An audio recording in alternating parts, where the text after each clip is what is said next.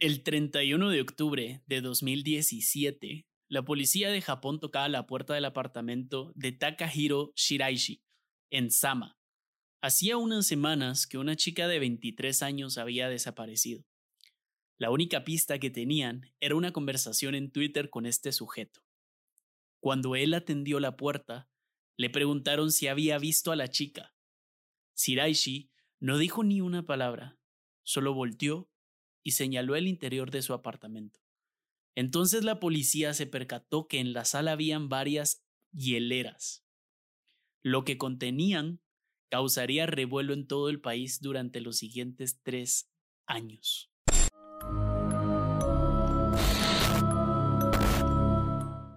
¿Qué tal amigos? Bienvenidos de nuevo a Escalofríos Podcast. Yo soy Canche y conmigo, como siempre, está Wolf. ¿Qué tal? Buenas, buenas noches, Wolf. ¿Cómo estás? ¿Qué onda, Canche? Todo muy bien. Acá siempre emocionado y esperando ansiosamente siempre los días que grabamos para poder compartir con toda, toda esa mara que nos sigue escribiendo y cada vez creo que seguimos incrementando de seguidores. Y eso nos motiva a nosotros para investigar más en los casos y para poderles presentar buen material. Así que siempre emocionado de compartir con vos, Cancha. Espero ya próximamente que se liberen un poco las restricciones y podernos ver y poder celebrar también muchos avances que hemos tenido en este podcast. Así que ansiosamente esperando verte y hacer la grabación presencial. Claro, ya cuando nos, nos juntemos y podamos grabar, ahí sí va a estar alegre, nos vamos a echar una cervecita y vamos a poder grabar juntos. Incluso podemos hacer un live, si les parece, si les parece a todos los que nos están escuchando, podemos hacer un live y, meterse a, platicar un poco, contar historias de terror y, platicar un poco de, las cosas que nos han pasado, podemos incluso mostrar videos, no sé, se me ocurre. Eh, pero sí, como decís, celebrar también eh, el hecho de que estamos a punto de llegar a mil suscriptores en Spotify a punto. Entonces nos faltan, si no estoy mal, cuatro o seis suscriptores. Creo que tenemos 994. Entonces, eh, para los, esos seis que, que, les falta suscribirse, eh, de una vez denle suscribirse ahorita al, podcast en Spotify y así podemos celebrar y, y sacar algún episodio especial. ¿Qué te parece?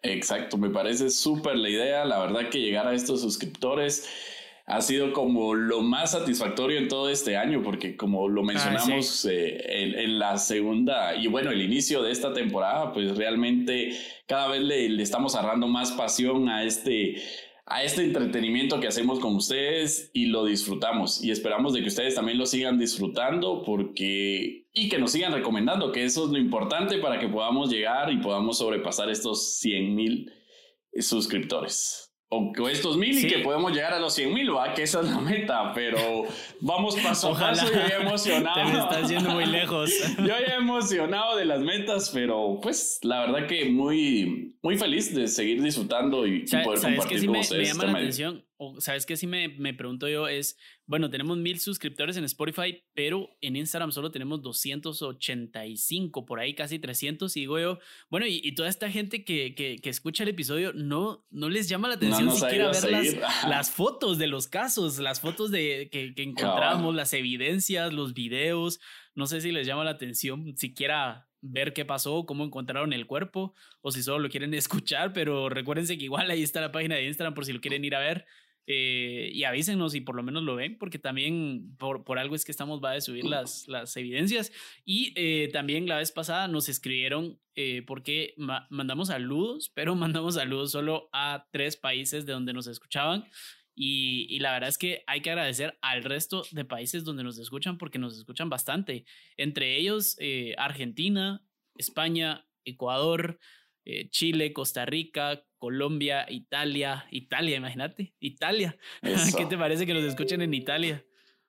Wow, interesante, de veras. No, sé, no sabemos si es un chapín que pueda estar allá enItalia o, que pueda ser de otro país. No, no, tiene que, ser un italiano. Pues, latinoamericano, un latinoamericano en Italia. No tiene que ser chapín. Sí. O un italiano que habla español. O, puede ser, o sea, o exactamente. Un italiano que eh, hable español y que le interese. No, decime. Exacto.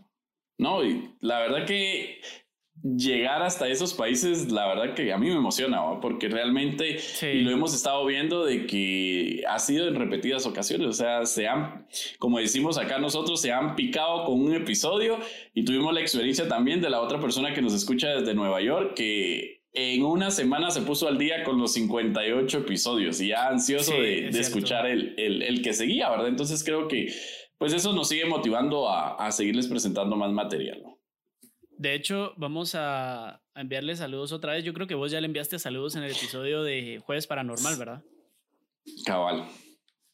Pero por cualquier cosa, eh, solo para leerles lo que nos puso, porque la verdad es que nos gustó un montón, nos llevó mucho al, al corazón el hecho de que pues es un migrante, está en Nueva York, es guatemalteco y nos escribió que él está solo allá y que escuchar el podcast lo hace sentirse un poco más cercano a su país y, y eso nos, nos llena la verdad bastante de felicidad porque al final pues lo hacemos por, por ustedes, por todos los que nos escuchan, los que les gusta el tema y platicar de esto, porque a nosotros también.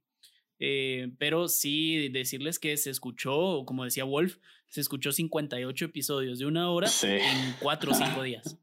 Date cuenta. Exacto. Y está como muy al pendiente ahorita. Nos, nos, lo acabo de etiquetar también en Instagram y ya estaba al pendiente ahí, también mandó saludos, entonces lo vamos a saludar también en este episodio. Buenísimo, buenísimo. Entonces, también eh, él nos mencionó que eh, nos preguntó que cuándo vamos a sacar mercadería, mercadería dice, eh, mercancías o mercadería de como suéteres y cosas así, el programa. Caer las porque le gustaría tener uno, comprarse algo y, quisiéramos algo así súper cool y, y que pudiéramos enviárselo hasta Nueva York. Y la verdad es que a nosotros nos ilusiona la idea, nos ilusiona tener, no sé, suéteres o qué sé yo, de cualquier eh, mercancía o mercadería del, del programa con nuestra marca y todo. Y la verdad es que es una idea bastante bonita. No sé qué tanto les guste a los demás. Entonces nos gustaría escuchar su, su opinión y ver qué les, qué les gustaría tener o qué les gustaría que hiciéramos. Eh, por supuesto, 100% de calidad y, y, enviárselos a donde sea que nos escuchen. Si es de Argentina, España, no sé, Perú, incluso de, de donde sea y se los enviamos. Eh, sería bonito saber ahí qué, qué les gustaría. Y aparte de eso, creo que, ah, bueno, también avisar que vamos a estar viendo la película en Netflix, la de Contratiempo, con Mario Casas. Eh, es una película que la pueden encontrar en Netflix. Eh, la pusimos, escogimos esa porque está ahí y se ve interesante. Ni Wolf ni yo la hemos visto y queremos verla y discutirla la semana entrante. Entonces, eh, ya nos pueden, desde ya, nos pueden enviar sus, sus mensajes de, de cómo se llama, de qué les pareció la película y qué les llamó interesante y todo. Y, y el viernes 19, eh, si no estoy mal, no, hoy es 20, entonces sería el viernes 29, quiere decir el viernes de la otra semana, porque estamos grabando esto eh, el miércoles 20. Entonces, el viernes 29 vamos a estar platicando y analizando esta película y este misterio sin resolver. van a haber spoilers, desde ya lo avisamos, entonces listos para, para eso el viernes, que ustedes van a estar escuchando esto el lunes, entonces pilas. Eh, ¿Qué te parece si comenzamos o algo más que querrás decir? Sí, no, vámonos de una vez. Creo que si nos siguen escuchando acá después de estos cortos anuncios, el caso que se viene va a estar interesante. Así que saludos, este, Didier este Grajeda, creo que es nuestro usuario desde Nueva York. Así que pues que se ponga al día con este episodio número 60. Así que démosle canche. Claro. Eh, bueno, si querés, entonces comencemos. El episodio de hoy se titula Takahiro Shiraishi el asesino de Twitter. Va. Ahí Otra red social al acecho. Creo que van a haber bastantes eh, asesinos seriales y, misterios sin resolver en redes sociales. Sería bueno hacer como varios episodios de esto, ¿no? Varios episodios. Tal vez el, el misterio sin resolver más grande de TikTok. no sé, porque a veces la gente resuelve casos a través de redes sociales. Vos, la verdad que sí, yo me he dado cuenta y que que realmente ahí los investigadores o los criminólogos tienen como sus fuentes de información. Hay Mara que sube pues mucho material que puede resolver hasta algunos casos. Claro, claro. Entonces eh, comencemos si querés. Démoslo pues. El 31 de octubre de 2017, la policía de Japón tocaba la puerta del apartamento de Takahiro Shiraishi en Sama, Hacía unas semanas que una chica de 23 años había desaparecido. La única pista que tenían era una conversación en Twitter con este sujeto. Cuando él atendió la puerta, le preguntaron si había visto a la chica. Siraishi no dijo ni una palabra, solo volteó y señaló el interior de su apartamento. Entonces la policía se percató que en la sala habían varias hieleras. Lo que contenían causaría revuelo en todo el país durante los siguientes tres años. De acuerdo a uno de sus amigos de la secundaria, Takahiro Shiraishi no era aquel amigo del que siempre te acordarías cuando fueras mayor, o por lo menos no lo recordarías por buenas cosas. Pues según él, Shiraishi era una persona común y corriente. Le gustaba tener amigos, aunque no era el más popular de la escuela. Siempre con el mismo grupo. Pero Shiraishi tenía un gusto particular por el sadismo. Para los que no sepan qué es sadismo, es la obtención de placer derivado del dolor. Este amigo recuerda que en la escuela le gustaba cualquier tipo de juego o actividad que involucrara un contacto físico fuerte o violento con sus compañeras. Incluso, en varias ocasiones encontraba la manera de poner sus manos alrededor del cuello de algunas de ellas. Tenía una enferma fascinación por el estrangulamiento. Pues el tiempo pasó y los amigos se separaron. Cada quien siguió su propio camino.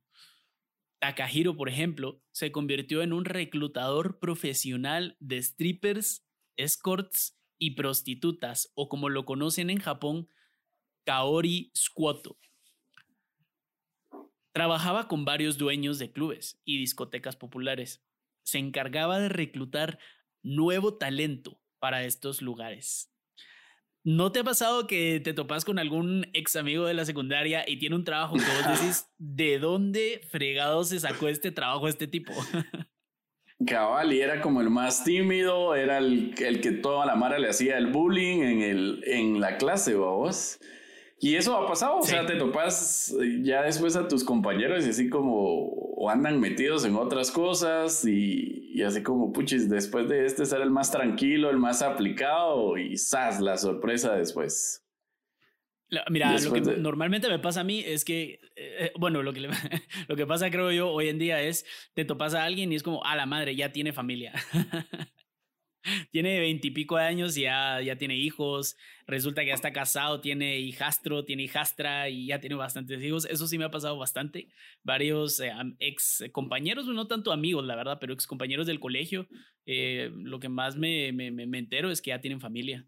Y, y, eso que, o sea, yo sin decir mi edad, pues todavía sigo siendo una persona que me considero bastante joven como para empezar una familia y me pregunto de qué estarán trabajando o si metieron las patas, literalmente. Yo creo que. Y toca salir. eso. Lo más seguro. Sí, yo, yo a mí lo que me ha pasado es que, que son como amigos, bueno, compañeros, porque pues tenía ratos de no verlos y sus trabajos así como meros misteriosos, que nunca te dicen así como exactamente en qué están trabajando, pero que viajan o que les toca salir o que en camiones. Entonces, Sí, me ha quedado la duda de estos, ¿en qué andarán metido, digo yo? Y que algunos eran como hijos de así de gente que tenía dinero y todo el rollo, pero no sabes la procedencia también, va. Entonces son como las sorpresas que se da uno también en, ya después de ver los años, después de salir del colegio o de cabal. Entonces creo que esto va a pasar con los compañeros cuando hayan visto la noticia de este japonés, después de decir el tímido y ahora negoción. No, ahora ya todo el mundo, no, porque esto ya pasó, eso ya tres años y todo el mundo se enteró y la verdad es que creo yo que también no, no te sorprende eh, cuando la persona que, que, más fue bulliada en el colegio pueda tener como una vida más turbia tal vez. Eh, creo que lastimosamente es algo que, que, te das cuenta y que al final influye bastante la, tu etapa en el colegio. Pero sin entrar en tanto tema de bullying, sigamos con la historia. Normalmente, su método de trabajo se basaba en caminar por las calles de prostitutas e invitarlas a tomar algo dentro del club, con la promesa de un trabajo estable y digno. Estas aceptaban sabiendo desde ya que él esperaba algo más. Hacía una buena cantidad de dinero por cada mujer que reclutaba. No era lo suficiente para darse una vida de lujos, pero sí para sobrevivir por sí solo en, un, en su apartamento en las afueras de la ciudad. En más de una ocasión, Shiraishi admitió que se metía en problemas con las prostitutas con las que trabajaba. Explicó que siempre le gustó meterse con ellas y que a veces le gustaba hacerles daño. como escuchamos anteriormente, les gustaba, le gustaba estrangularlas. Según él, claro, solo. No, pero con todo lo que hemos hablado en este podcast, creo que eso sí es solo. eso sí es solo. Eh, y que esto lo excitaba. Y disfrutaba más cuando ellas comenzaban a sufrir. Por lo mismo, no tardó en perder varios trabajos como reclutador, lo que lo llevó a tener una necesidad de dinero en efectivo rápido. ¿Qué hace una persona cuando tiene una necesidad de efectivo? No tiene mayor educación y su trabajo es más rayando lo ilegal. ¿Qué crees vos? ¿En qué cae? A la gran te vas como a lo más, bueno, si ya está como metido en este rollo de cosas ilegales, ¿verdad? Porque prácticamente pues no era un trabajo legal el que tenía. No sé, te vas a robar o a buscar la, la más fácil, o sea, para esa Mara que está acostumbrada a, hacer eso, robar es como lo más rápido que pueden ir a hacer. Robar o vender drogas. Robar o vender drogas. Eh, Shairishi se metió a, se puso a robar, desarrolló un método de asalto. Shairishi admitió que durante una semana se dedicó a robar carteras y tarjetas de crédito, aunque se dio cuenta que el riesgo era bastante alto y la recompensa no siempre era igual. Es decir, asaltas a alguien, bueno, ya que muchas de sus víctimas bloqueaban las tarjetas, tan solo se percataban del robo y muchos de ellos no cargaban suficiente efectivo para que él sobreviviera por lo que regresó a trabajar como reclutador, pero esta vez se dedicó a reclutar otro tipo de personas. Esto le dijo a la policía. Estaba en mi apartamento, tirado en la cama y sin saber cómo pagar los siguientes meses de renta. Había conseguido algunos trabajos como reclutador, pero no era suficiente. Necesitaba descargar mi estrés. Entré a Twitter y ahí fue cuando vi un tweet que me llamó la atención. Una chica había tuiteado que quería acabar con su vida. En ese momento pensé que si la contactaba, podría ayudarla a hacerlo. Shiraishi se dedicó a contactar por Twitter a mujeres que querían suicidarse. Él les aseguraba que las podría ayudar con eso y que incluso él se suicidaría con ellas. La primera de sus víctimas fue Itomi Fushima, una chica de 23 años. Quedaron en que ella llegaría al apartamento de Shiraishi una tarde. Ambos tomarían un tipo de veneno y morirían juntos en el sofá. Sin embargo, cuando Itomi llegó al apartamento, no sabía que Shiraishi la engañaría. Las recibiría en la puerta con mucha calidez. Les ofrecía algo de tomar, y cuando menos lo esperaban, las violaba y luego las mataba. Algunas de ellas tenían fuertes marcas de estrangulamiento, acción que le gustaba practicar desde joven. Ya muertas, robaba sus bolsos y todo el dinero que llevaran en él, para luego descuartizar sus cuerpos y guardar las extremidades en las hieleras básicamente dejen de tuitear sus dramas. No, pero date cuenta que este tipo de gente, digamos, eh, el hecho de una cosa es tuitear porque pues yo, yo tengo Twitter, casi no tuiteo, pero sí, sí reviso bastante y no sigo muchas personas individuales, digamos, sigo más noticias, páginas de noticias o equipos de fútbol y cosas así. Eh, pero la poca gente que sigo individualmente, digamos, o, personas normales, eh, siempre han la mayoría andan tuiteando de sus problemas, como sus problemas de dramas, de relación y, y este es como, hay dos lados de Twitter para mí. Está el lado de las noticias, todo el mundo que tuitea noticias, se entera y opina de política y todo lo que es política y social. Y está el, todo el otro, eh, la otra mitad que tuitea más que nada como sus pensamientos. Básicamente lo, lo, lo que pensás, lo que se te ocurre. Y, y los tweets estar normalmente pues eh, lo que tuitean son cosas como, eh, como populistas, así como decir, amo los perritos, así como like si amas los perritos, o cosas como me siento bonita y fuerte, o cosas así como, no sé, cosas que, que sabes que la gente les va a gustar y te van a apoyar y todo. Oye, el clima está re bien, cafecito. Eh, a mí no me digas qué hacer, yo soy independiente, o algo así, cosas así que obviamente mm. lo que logran es bastantes seguidores y likes. Entonces, mm. Pero hay gente que también intenta lograr seguidores contando sus problemas.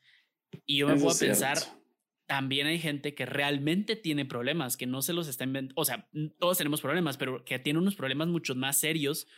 Y en vez de ir como con un psicólogo eh, por el tema de salud mental, de la vergüenza de salud mental y todo esto, lo que hacen es tuitear, por ejemplo, y tuitear que te querés quitar la vida, a veces uno, yo nunca me he topado con un tuit así, pero me imagino que la, digamos, la gente podrá pasar un tuit y decir, ah, ese es un drama, o como, ah, qué exageración, pero hay gente que realmente necesita ayuda y esta persona o lo, encontró un mercado, en Claro, encontró un mercado y se dio cuenta que era gente que confiaba en la gente que, los, que les escribía, que les decía, mira, yo te entiendo, yo te entiendo, yo te ayudo y todo, y encontró que esta gente era muy, muy confiada.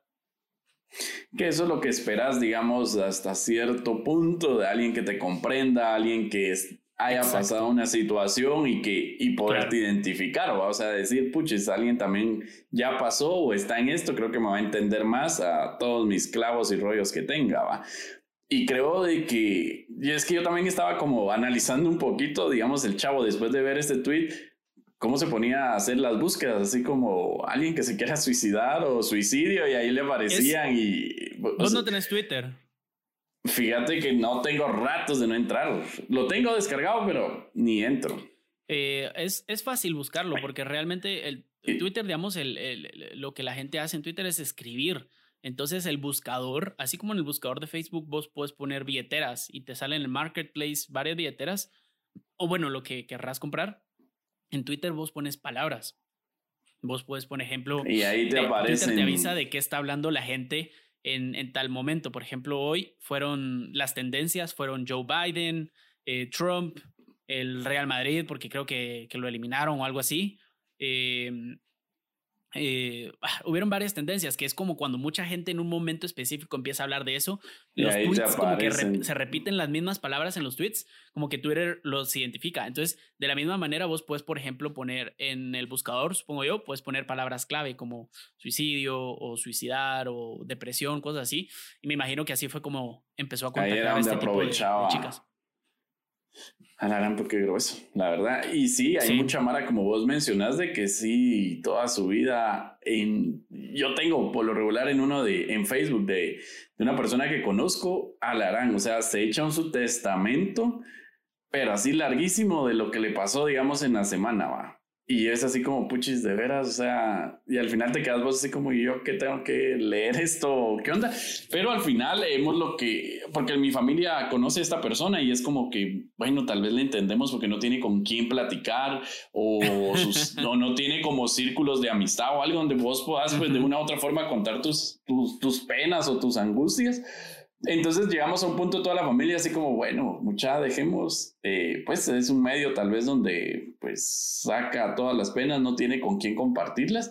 Y creo que como vos decís y como este chavo, pues ahí estaba aprovechando esos momentos de debilidad para todas estas personas. Claro, es parte del, del problema en las redes sociales, es que tenés que tener como un buen filtro para identificar quién te está tratando, pues para identificar, para empezar, qué publicar, qué no, ¿verdad? Pero si ya lo hiciste, eh, con, quiénes, con quienes hablar, eh, qué, temas realmente sacar personales y cosas así.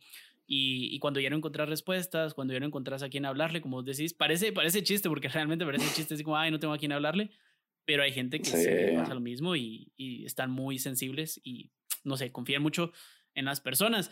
Además de que tampoco es como que haya muchos casos de esto, o sea, si alguien te dice no camines por esa calle porque es peligrosa, ya sabes que en tu ciudad, en tu país, toda la vida hay calles peligrosas y que eh, ya hay experiencia de eso, pero de Twitter, las redes sociales, en teoría, hasta cierto punto son nuevas, digamos, y, hay que aprender a manejar eso. Pero bueno, al final, eh, ya con un método de operación, Shiraishi logró convencer a muchas más víctimas de la misma manera. Algunas les decía que él era especialista en tratar trastornos suicidas y que él podría ayudarlas a dejar esos pensamientos. A otras les decía que les quitaría la vida de manera profesional y pacífica, refiriéndose a la eutanasia, que no es legal en Japón. De hecho, me metí a investigar porque este es un tema polémico bastante interesante, la eutanasia. Que la eutanasia, para los que no sepan, es como la inducción de, como según, o sea, según lo que encontré, eh, digamos, en Wikipedia podría ser, es como acelerar la muerte de una persona. Sí, entonces esto es legal en ciertas partes del mundo, pero no al 100%. Por ejemplo, yo busqué un mapa de los países en donde es legal y suicidio asistido, o sea, se encuentran términos diferentes. El suicidio asistido es legal en una isla como por Australia, es que no sé qué isla es, como, es creo que es Nueva Zelanda, no sé, y en Alemania. Y creo que también en Bélgica. Ahora, la eutanasia activa, no sé qué es realmente, lo podemos buscar porque la verdad es que no sé qué es y no quiero dar información, eh, eh, información mala, ¿verdad? De, este tema. Y, hay varios países en los que sí es aceptado, digamos, en Estados Unidos, por ejemplo, solo en ciertos territorios, es decir, según el estado en el que estés. En Canadá, la eutanasia activa es aceptada. Eh, en Colombia, la eutanasia activa, la eutanasia pasiva en países como Argentina, Chile, eh, Noruega, eh, Suecia, en la India también, en Irlanda también, la, la eutanasia pasiva. En fin, es un tema bastante polémico porque realmente es tu decisión, pero para hacerlo necesitas de otra persona y esta otra persona está cometiendo hasta cierto punto un delito por, por, por homicidio, según se considera en varios países. ¿Vos qué pensás? O sea, ¿estarías de acuerdo? Por, no sé. Alarambos, es que digamos ahí, eso es como entrar en debate entre los temas actuales del aborto y, y no aborto, a vos, porque realmente dependiendo desde los puntos de vista, porque yo sí he escuchado este término y, y lo he visto en algunos conocidos o algo que, que, ha pasado en Estados Unidos, digamos, cuando ya te miran como ya muy grave en el hospital y ya es así como que, bueno, ¿verdad? Le aceleramos el proceso, lo desconectamos o, y que no, digamos, que es lo más cerca que yo he escuchado, digamos, en país de Estados Unidos y que no en todos los estados está permitido, digamos, ¿verdad? No que hay en ciertos estados específicos. Entonces creo que, ay, ay, ay es un tema que... No te mojes, no te mojes, no te mojes, no te mojes. Eh, dejémoslo ahí, solo para aclarar, eutanasia pasiva, aquella que consiste en la inhibición de actuar o en el abandono en el tratamiento iniciado, evitando intervenir en el proceso hacia la muerte. Eso es como desconectar a una persona. Es decir, es como homicidio por, por omisión, es omisión, ajá. O sea, yo no hice nada, sí, pero por no hacer nada es que esa persona falleció, por ejemplo. Y eutanasia activa aquella caracterizada porque la provocación de la muerte se obtiene mediante acciones dirigidas a, cortar o suprimir el curso vital. Ya es como que tomar parte de, como ya hacer algo, ¿verdad? Exacto. Eh, pues esos son los términos y hay varios países, lo pueden encontrar. Eh, la fuente es del World Bank y la Organización de Derecho a Morir Dignamente. Wow, no sabía que existía esa organización. Dignamente. Entonces, este caso es interesante por, ajá, es interesante por el factor de Twitter, que es de las redes sociales, que, que por ahí contactaba al asesino. Y la segunda, por el juicio que se dio. Y es que quiera que no, tenemos que entrar al debate. Shiraishi asesinó en total a nueve personas. Entre ellas había un hombre. Pues resulta que el hermano de la primera víctima, Itomi Fujima, no encontraba razones por las cuales su hermana estuviera desaparecida. Así que decidió usar la computadora para encontrar alguna pista de dónde podría estar. Decidió usar la computadora de la hermana.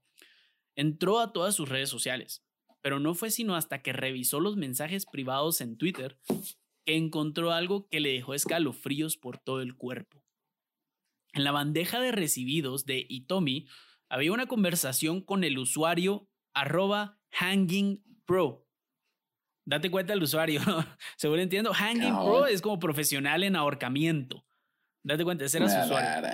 En ella encontró mensajes por parte de ambos discutiendo una especie de acuerdo en el que ambos se suicidarían y dejarían cartas para sus seres queridos. Fue en esta conversación también donde el hermano de Hitomi encontró la dirección del apartamento a donde su hermana había ido para quitarse la vida. Sin dudar un segundo avisó a la policía. Ahora, escucha la fecha. El 31 de octubre de 2017, la tarde de Halloween, la policía de Japón tocaba la puerta de Shiraishi. Él atendió al llamado de manera muy tranquila y serena. Cuando le preguntaron por la chica, tan solo se dio la vuelta y señaló dentro del apartamento unas hieleras en la sala. La policía, sin aún entender, entró y las abrió. Fue entonces cuando encontraron los restos de lo que luego serían nueve personas desmembradas. Shiraishi fue arrestado y llevado a juicio. La fiscalía pedía la pena de muerte. Sus abogados trataron de justificar sus acciones con base en el argumento de homicidio consentido, con el fin de lograr cambiar la pena de muerte por una cadena, perdón, condena perpetua, cadena perpetua. Argumentaron que las víctimas habían aceptado a ser asesinadas por Shiraishi. Y aquí te pregunto, obviamente los dos estamos de acuerdo en que el crimen fue cometido, pero encontrás cierta razón en decir, o sea, yo encuentro el mm. argumento de decir, ok, esta chava aceptó, porque realmente en la conversación lo que está haciendo es aceptar a que los dos se van a suicidar, o sea, aceptó a su muerte. Obviamente no aceptó a ser violada, no aceptó a un homicidio, aceptó a ella quitarse la vida, digamos. Y aún así, el hecho de escribirlo en redes sociales creo que no da ningún argumento válido de lo que realmente quiere una persona o lo que realmente puede expresar. Una cosa es escribir un mensaje y otra completamente diferente es hacerlo, ¿me entendés? Llevar una acción a cabo. Más en Sí, porque digamos, ese es el momento en que estás de crisis o algo, pero no quiere decir que en ese momento también, ¿qué es lo que ha pasado? Digamos, hay mucha Mara que quiere ir a cualquier puente y ya viendo la IA de cerca, muchos se arrepienten, ¿va? Entonces también, o sea, eso no te da la seguridad de que, pues, eh, en automático se quería quitar la vida, ¿va? Pero qué curioso esto y me, y me extraña también un poquito el actuar de este chavo, o sea, el por qué dejar ahí las partes humanas si tenía alguna finalidad después o algún objetivo. Y así de simple, no puso ni resistencia, ni nada, ni porque por lo regular ya todo lo tienen como planificado este tipo de, de asesinos seriales. Entonces también me, me causa la duda de, de esa actitud de, de, él, ¿verdad? O sea, sí, ¿qué hacía con las demás partes? Y... Digamos, lo que encontraron fueron los huesos de brazos y de piernas. Al final también, o sea, encuentran todo, pero separado. ¿Y será que se comía la carne? No, no, no. No se comía nada. No. No se comía nada. De hecho, en sus declaraciones él explica todo. Él confiesa todo y a, ah, eso vamos a llegar ahorita, a eso vamos a llegar ahorita. Pero él lo que hacía era al principio, la, primer, el primer asesinato que cometió, él aprendió a cortar las partes del cuerpo. Tenía una, encontraron una sierra manual y al principio dice que le, le, le costó hasta, le llevó hasta 24 horas terminar de cortar el cuerpo y ya después le tomaba unas 3 horas. O sea, no sé no habla, digamos, la investigación que dice, no encontré mayor cosa de su infancia porque esta persona, el caso se mantuvo muy discreto. Eh, las autoridades en Japón lo quisieron mantener muy discreto por, por la vida de, por la dignidad de las personas, de las víctimas. Y de los pocos casos en los que hay poca información, más siendo un caso tan reciente. De hecho, ni siquiera hay videos del juicio ni nada. Eh, de hecho, parte del juicio se llevó a cabo el año pasado por lo que no había gente en la sala por la pandemia y, solo hay dibujos, hay fotos de él nada más, pero no hay ni entrevistas, no hay nada, no hay nada. O sea, yo estuve investigando por horas sin encontrar mayor, bueno, no, no horas, pero, pero no encontré videos, no encontré declaraciones, no. Lo único que, que, que, salían las declaraciones que tenía la policía de, de él, donde él confesaba todo y no negó nada. Y de hecho, ¿qué es lo que va, lo que toca ahorita? Durante todo el juicio, Takahiro Shiraishi aseguró que él había asesinado a sus víctimas sin su consentimiento. Nunca estuvo de acuerdo con la defensa que planteaban sus abogados. Es más, aseguró que si el juez lo encontraba culpable y lo sentenciaba a muerte, él no apelaría la sentencia. Y es lo que vos decís, qué raro, qué raro que un asesino, no sé, la, actitud que toma, eh, sería interesante conocer un poco más de su infancia, pero lo único que se tiene es eh, lo que dijo este ex compañero de colegio que le gustaba ahorcar, pero de ahí nadie, no hay información sobre su infancia. ¿Qué crees que pudo haber eh, hecho eh, que él tuviera una actitud tan, tan como de rendirse en la vida y decir, bueno, cómoda, ¿va? Sí, la verdad que como te lo mencioné, no puso ni resistencia y, con lo que mencionaste ahorita que él aceptó todo y hasta creo que dio todos los detalles, que por lo regular siempre la mayoría pues se va a saltar algunas cosas o... Pero él se ve tan cómodo, no sé, tendría que, ver si también, eh, o él también experimentó en algún momento en, toda su etapa de, de su vida, digamos, estas circunstancias que dijo, bueno, ya, al final no tengo nada más que ganar ni, ni nada que perder.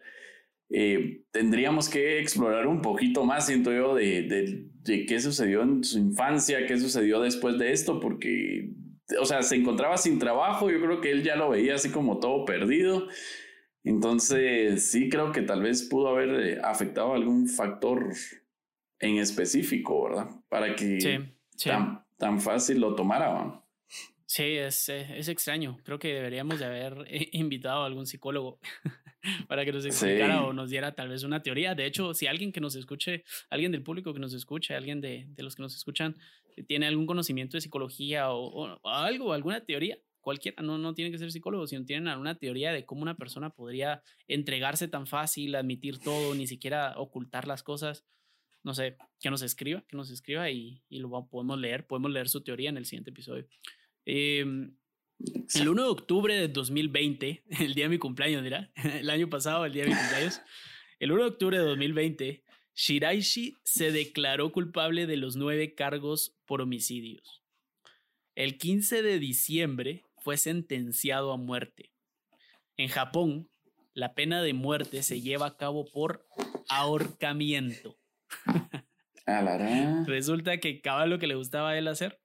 Eh, aún no se le ha ahorcado.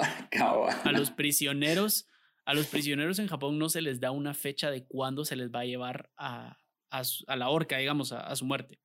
Se les avisa el mismo día que ocurrirá. En la mayoría de casos, pasan años entre la sentencia y la ejecución.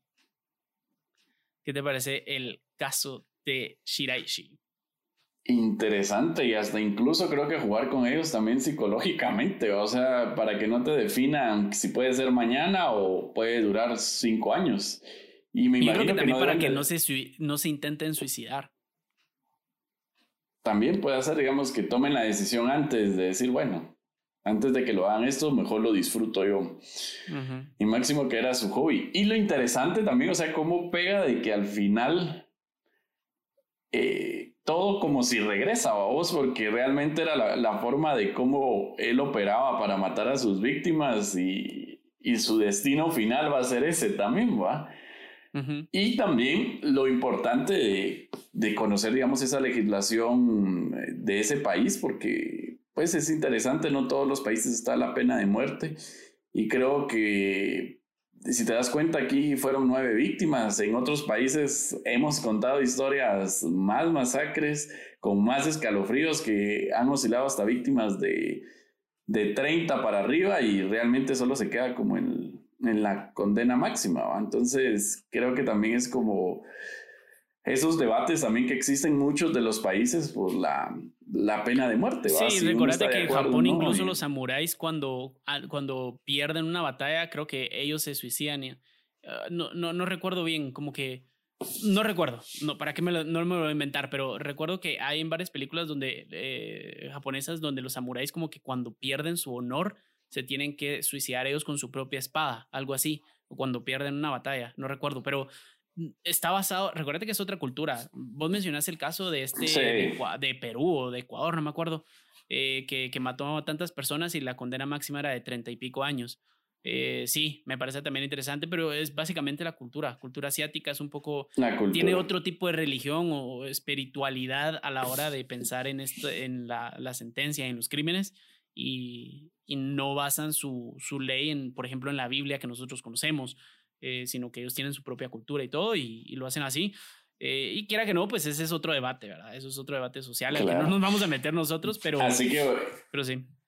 Y vamos a estar al pendiente, digo yo, de cuándo va a ser el día de la ejecución, porque realmente, como lo mencionaste, este es un caso muy reciente y creo que vamos a estar muy al pendiente de qué suceda. Tal vez ya ahí ya van a haber más datos interesantes de la vida también de, de esta persona y otros detalles que tal vez ahorita, porque el caso todavía se encuentra pues como activo, pues no se tiene como de, de primera mano.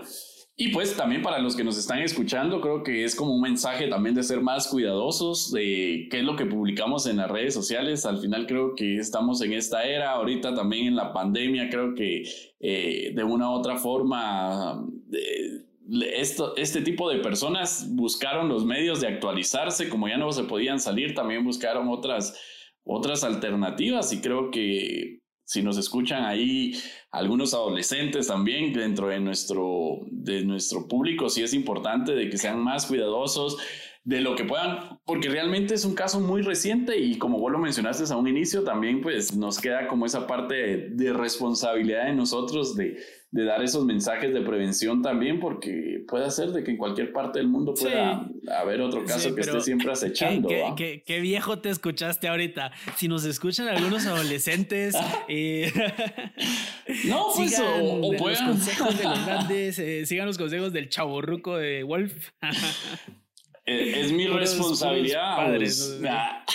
Sí, no, pero tienes toda la razón, tienes toda la razón. O sea, si puedes ayudar a alguien, eh, hacerlo, pues. Si encontrás a alguien que está escribiendo este tipo de mensajes, no tomarlo a chiste. Eh, es mejor, puede ser que sea broma, puede ser que sea lo que sea, pero tal vez es mejor no tomarlo a chiste y no tomarlo a broma. Y, recordar que es, o sea, yo sé que hay mucha gente que piensa que la salud mental tal vez no es la prioridad, pero sin salud mental tampoco podemos eh, tener una vida, o por lo menos el mejor estilo de vida o la mejor calidad de vida que quisiéramos. Entonces, ayudar, ahí sí que cada vez que, que podemos eh, ayudar a alguien y, evitar que este tipo de cosas pasen porque uno nunca sabe y puede estar pasando en nuestro, nuestro entorno, en nuestro círculo social. Y después de este mensaje bondadoso y de buena conducta para todos los adolescentes de parte de, de nosotros los viejos, eh, que ya ninguno de los dos somos adolescentes, por el contrario, eh, creo que vos tenés la, la, edad de dos adolescentes juntos. hagan sus cuentas, hagan sus cuentas. de dos preadolescentes, de dos preadolescentes tenés.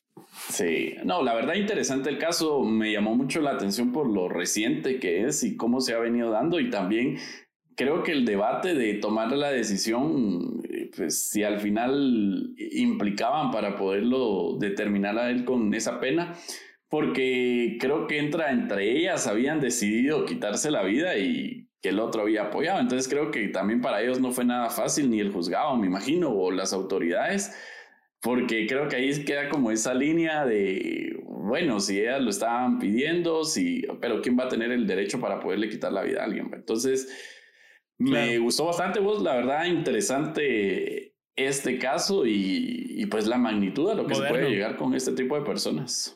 Moderno, totalmente. Moderno, y estoy seguro que si buscamos más casos de redes sociales vamos a encontrar. Entonces, eh, ahí vamos a estar actualizándolos con esto. Y, y, bueno, recordarles que también nos pueden enviar sus opiniones a Instagram, Escalofríos Podcast, eh, también a nuestro correo, enviarnos su, su, anécdota, su historia de algo paranormal que les haya sucedido. Si quieren salir en el episodio de Jueves Paranormal, que contemos su historia, o nos pueden mandar una nota, una nota de voz eh, contándonos su historia para subirla al, al, episodio como ustedes les guste.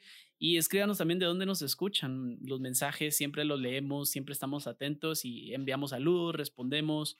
Eh, y pues si quieren salir en el programa también nos pueden escribir para, no sé, hacer un episodio en vivo y estar hablando con ustedes y contarnos lo que piensan de cuál es su episodio favorito, qué sé yo, platicar con ustedes, hablar un poco más con, con nuestro público y eh, ahí nos pueden enviar sus notas de voz y sus anécdotas.